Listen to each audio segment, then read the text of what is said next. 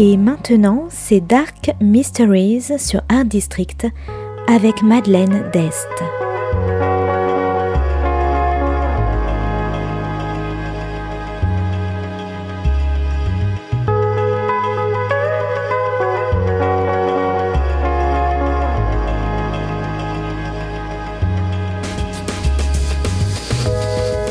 Welcome to Dark Mysteries, a book review show devoted to crime, mysteries, thrillers, and the dark side of human nature. I'm Madeline Diest. Join me as I talk about great books in the crime and mystery genre. Today's book is A Double Life by Charlotte Philby. Published by the Borough Press in 2021, today's book is all about secrets, selfishness, and ambition.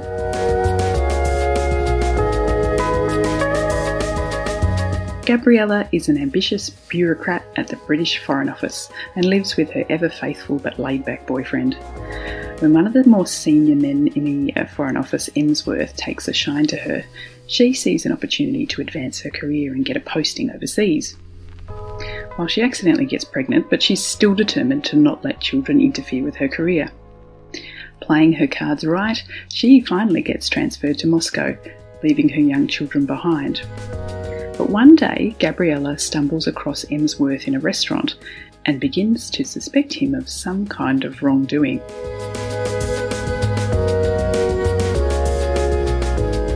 On the other hand, Isabel is a journalist on a local paper in Camden with a love for booze and party drugs. When, after leaving a party, she witnesses a violent attack in Hampstead Heath, she begins to investigate herself but very quickly someone lets her know that they're watching her, and as she ignores their warnings, the threats begin to escalate. And with her own skeletons and increasingly erratic behaviour, when she raises the alarm to police and other colleagues at the paper, people don't always believe what she says.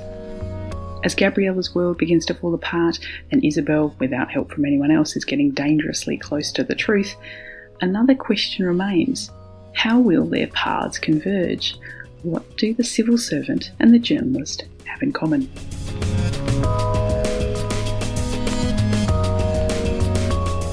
A Double Life is a fascinating tale of two ambitious women and their battles against corruption, crime, and their own inner demons. The story is told from both Gabriella and Isabel's perspective, flipping back and forth both from London and Moscow. Both loners, the two women set off to fight their fight solo, perhaps paralysed by the fear of being misunderstood by other people. While they're brave, they're misguided and definitely flawed protagonists. This is a story of clever and complicated women. A Double Life is filled with twists and layer upon layer of lies.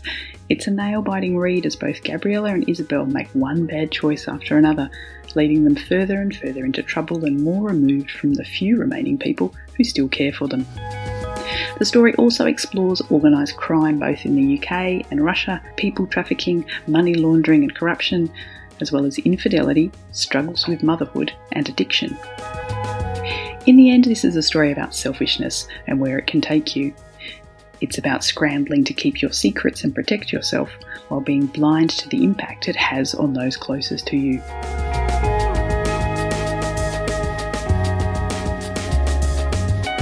Although I do have to warn you that there are a few unanswered questions at the end of the book, leaving the reader to try and piece it together themselves. Now, this might frustrate some readers, but sometimes I like a little vagueness in the ending. It lets me create my own. So, if you like international corruption and organised crime, fierce but flawed female characters, and professional liars, you might like A Double Life by Charlotte Philby. Thanks for listening to Dark Mysteries. If you have any feedback or want to say hello, you can contact me at Art District Radio by email at mde at artdistrict-radio.com. Or if you'd like to listen to past reviews, please go to artdistrictradio.com forward slash podcasts. And until next time, happy reading.